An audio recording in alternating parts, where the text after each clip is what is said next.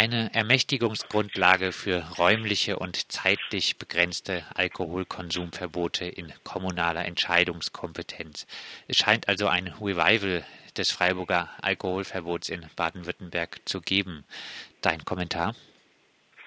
Ja, das entspricht ähm, leider, muss man sagen, einem Trend zu einem hyperpräventiven Polizeirecht, was man auch aus anderen Bundesländern kennt und was vielleicht auch zu anderen Maßnahmen, die jetzt im Koalitionsvertrag beschlossen sind, passt, also Telekommunikationsüberwachung oder Vorratsdatenspeicherung oder ähnliche Dinge, die da äh, auch vorgesehen sind.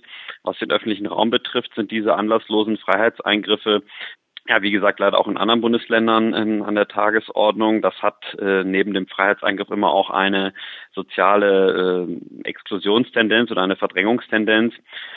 Konkret zu diesen ähm, Alkoholverbotsermächtigungen gibt es die seit 2011 schon in Sachsen, 2013 in Bayern und Thüringen und auch in Sachsen-Anhalt wurde eine solche eingeführt.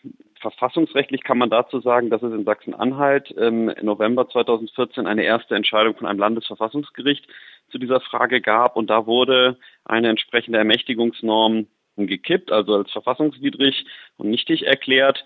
Die Begründung war da, dass auch für parlamentarische Gesetze es bei der Vorverlagerung von polizeilichen Kompetenzen, also verfassungsrechtliche Grenzen gibt. Es ist ein unverhältnismäßiger Grundrechtseingriff, wenn man äh, aufgrund von bloßen Vermutungen oder gesellschaftlichen Leitbildern, ähm, wie das Gericht sagt, freiheitseinschränkende Maßnahmen begründet.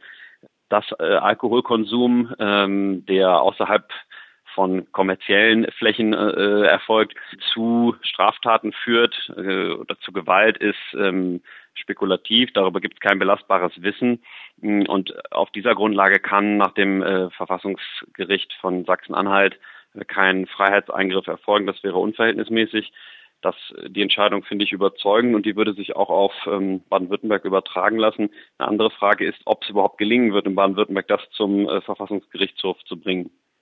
Du hast es jetzt angesprochen, bemängelt wird, dass es einen Kausalzusammenhang zwischen dem öffentlichen Alkoholkonsum und den Straftaten äh, nicht besteht oder der zumindest schwer nachweisbar ist. Kann es also überhaupt eine vernünftige Ermächtigungsgrundlage für Alkoholkonsumverbote geben? Ja, also meiner Meinung nach kann es das verfassungsrechtlich äh, nicht geben, weil das ist ja kein bloßes Ermittlungsproblem, was man jetzt schnell durch eine besser gemachte sozialwissenschaftliche Studie ratzfatz sozusagen beheben könnte, sondern das ist ja ähm, einfach unwahr, dass äh, Alkoholkonsum äh, typischerweise oder normalerweise dazu führt, dass Alkoholkonsumenten anschließend Straftaten begehen. Äh, ein solcher Nachweis wird einfach nicht zu führen sein. Verfassungsrechtlich wird es auch noch andere Probleme geben. Das käme aber dann sehr auf die konkrete Formulierung an. Die Bestimmtheit könnte da noch ein Problem sein.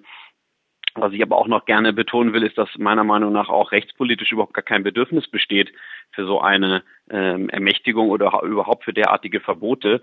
Ähm, das führt auch unabhängig von verfassungsrechtlichen Fragen, führt das einfach in eine ganz falsche Richtung. Der öffentliche Raum äh, muss gerade nicht zu einem Raum immer weiter umgestaltet werden von Sicherheit, Sauberkeit und ordentlichem Konsum, sondern muss ja erhalten werden als ein Raum oder vielleicht auch sogar ausgeweitet werden als ein Raum, wo auch Differenz und wo auch äh, konfliktive Kommunikation äh, stattfinden kann und wo nicht, sagen alle Leute, die sich nicht ordentlich daran halten, in Gaststätten dann Alkohol zu konsumieren, ausgeschlossen werden. Du hast damals das Alkoholverbot in Freiburg gekippt.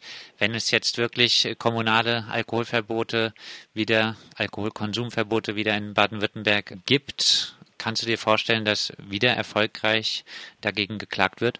Also das wäre dann vermutlich der Ansatzpunkt, weil wie ich schon äh, angedeutet habe, der Weg zum Verfassungsgerichtshof in Baden-Württemberg wird vermutlich schwierig sein. Da bräuchte man, um da direkt, wie jetzt in Sachsen-Anhalt dagegen vorgehen zu können, mit so einer Normenkontrolle bräuchte man eine Viertel der Mitglieder des Landtags. Das würden die FDP und SPD-Fraktion, wenn wir jetzt mal überlegen oder uns vorstellen, dass die vielleicht dagegen sein könnten, was ich bei der SPD noch nicht mal so sehe. Die hätten nicht äh, ein Viertel der Abgeordneten.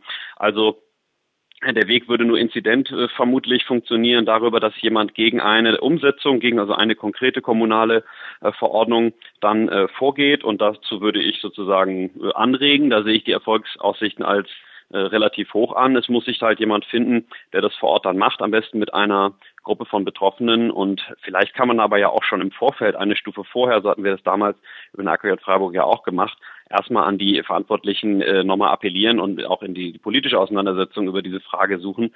Denn die verfassungsrechtlichen Grenzen sollten ja eigentlich nur die alleräußersten sein und es sollte doch schon noch die Hoffnung bestehen, dass man auch da äh, punkten kann, einfach mit der Argumentation, dass äh, solch eine Verbotsermächtigung gar nicht erforderlich ist.